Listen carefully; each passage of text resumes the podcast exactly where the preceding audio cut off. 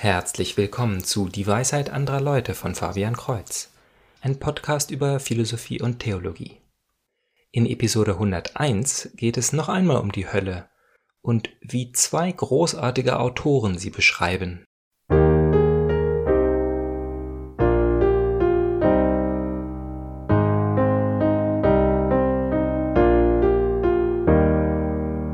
In Episode 37 habe ich schon einmal recht lange über die Hölle gesprochen.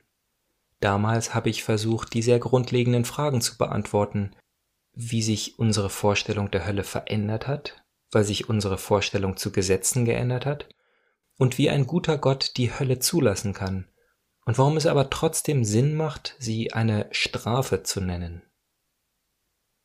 Zurzeit aber höre ich einen Podcast über Dantes göttliche Komödie, von Mark Vernon und ein anderer Podcast, Pines with Jack, ist gerade in das Buch Die große Scheidung von C.S. Lewis eingestiegen. Diese Werke sind von ihrer Art her sehr verschieden. Ein Poet im 13. Jahrhundert, ein Schriftsteller des 20. Jahrhunderts.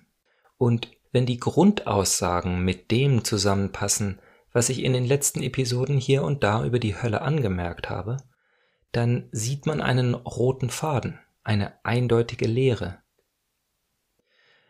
Doch erst einmal, warum sollte man sich überhaupt mit der Hölle beschäftigen?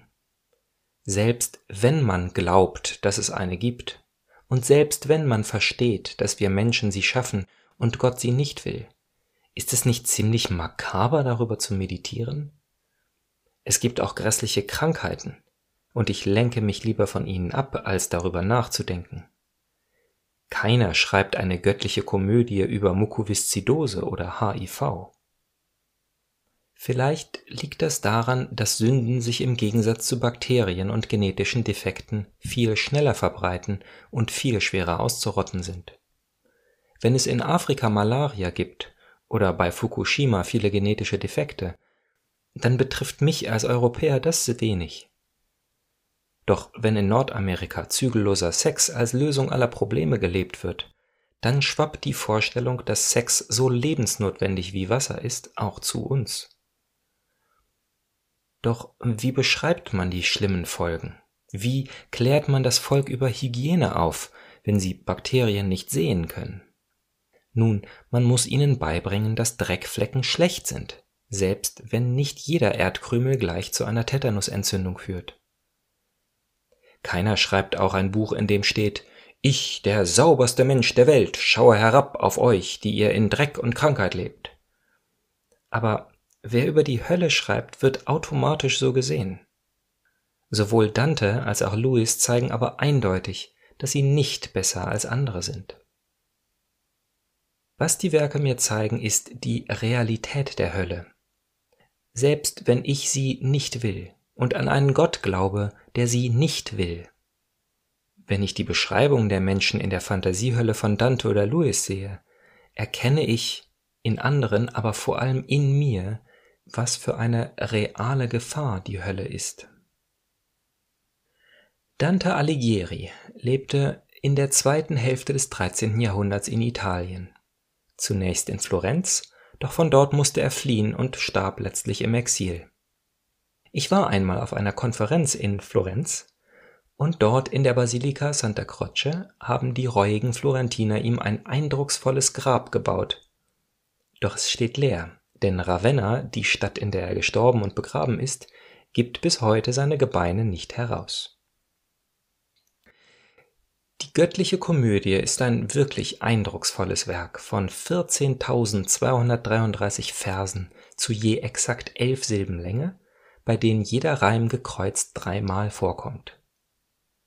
Mit diesem Werk wurde die italienische Sprache auch als Schriftsprache begründet. Das klingt ja ganz toll, hat aber einen gewaltigen Nachteil für alle, die keine mittelalterlichen Italiener sind. Es ist so gut wie nicht zu übersetzen. Ich habe jedenfalls schnell aufgegeben, einer deutschen Übersetzung zu folgen. Der Stoff ist einfach zu schwer. Daher bin ich Mark dankbar für die Kommentare im Podcast. Wenn man vom ersten Buch der Komödie hört, dem Inferno, und dann verschiedene Bilder sieht, in denen die beschriebene Szenerie gezeigt wird, dann glauben wir zu wissen, wie die Leute damals die Hölle gesehen haben. Hat nicht Dante seine Feinde und sogar den Papst in die Hölle gepackt und dort von Teufeln quälen lassen? Ist die Beschreibung der Hölle einfach nur die Fantasie eines rachsüchtigen Barbaren?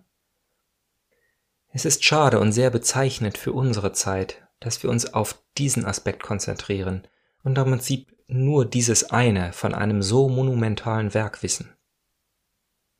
Ich bemerke vor allem zwei Dinge, während ich mit Dante durch die Malbolgia der Hölle wandere. Erstens geht es um die Frage, wieso diese Leute in der Hölle sind. Und niemals wird der Eindruck geschaffen, dass ein rachsüchtiger Gott sie dorthin verbannt hat. Es wird beschrieben, wie Sünde die Seele des Menschen verdreht und unfrei macht, selbst wenn wir in dem Moment glauben, unsere Freiheit zu leben. Es ist oftmals überraschend, dass nicht die äußere Tat, sondern die innere Einstellung verurteilt wird. Nehmen wir zum Beispiel die Diebe und ihre Hauptsünde, den Neid. Eine wichtige Zwischenbemerkung. Auch wenn ich diese Worte Dieb und Neid verwende, Dante tut es nicht. Er beschreibt das Problem. Er behauptet nicht, ebenso wenig wie die Kirche, dass jeder Dieb einen Diebstahl aus Neid begeht. Nein, es geht um die Todsünde Neid, die sich auf der Welt häufig durch Diebstahl realisiert, die aber ebenso schlimm für die Seele ist, wenn der Diebstahl selber nicht stattfindet. In der Grube dieser Diebe also werden die Seelen von Schlangen gehetzt. Es gibt drei Transformationen, die Dante in ihnen beobachtet. Einer wird von einer Schlange umschlossen und gewürgt bis nur noch ein Wesen da ist. Einer versucht zu fliehen, wird von der Schlange zwischen den Schulterblättern getroffen und zerfällt zu Staub. Gleich darauf setzt er sich aber zusammen, wie er vorher war, und läuft weiter. Ein dritter transmutiert in eine Schlange, während die Schlange neben ihm sich in eine menschliche Seele wandelt. In diesem seltsamen Geschehen sind mehrere Bedeutungen. Erstens sie sind negative Spiegelbilder von Christi Handlungen. Und zweitens, entsprechend sind sie Perversionen von lebensschaffenden Aktionen, mit denen wir Menschen an Gottes Werk teilhaben. Und drittens sind sie Strafe für diejenigen, die sich zu Lebzeiten dafür entschieden haben. Aus Zweien sollte in liebevoller Umarmung neues Leben, also ein drittes, geschaffen werden. Doch hier wird aus zwei eins. Die Zusammenkunft von Göttlichkeit und Menschlichkeit in Jesus Christus ist auch fruchtbar und schafft göttliches Leben für alle Menschen. Doch der Neid lehnt dies ab.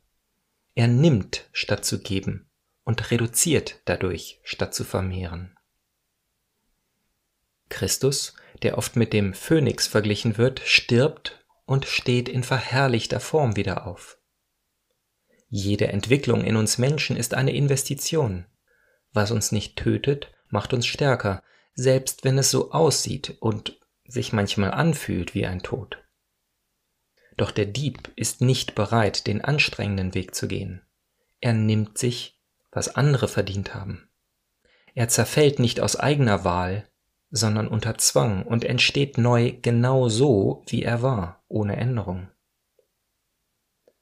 Die Verwandlung von Schlange in Menschen ist eine Substanzänderung, wie sie bei der Eucharistie geschieht. Auf tiefster Ebene wird aus dem einen das andere, doch hier in der Hölle wird kein neues Leben geschaffen, sondern nur das alte vergiftet in einem ewigen Kreislauf. Was wir mitnehmen sollen aus diesen Beschreibungen ist die Idee, dass die Todsünden, wie hier im Beispiel Neid, Perversionen von göttlicher Schöpfung sind. Wo Gott Neues schafft und Gutes will, steht die Sünde dem genau entgegen. Wenn wir mit Gott kooperieren, dann können wir Mitschöpfer sein, neues Leben und Liebe schaffen. Die Sünde zerstört nicht nur die Umwelt, sondern uns selber. In anderen Worten, unsere Taten oder vielmehr die Wurzel der Taten, die tief in uns liegt, beschreibt den Weg, den wir gehen.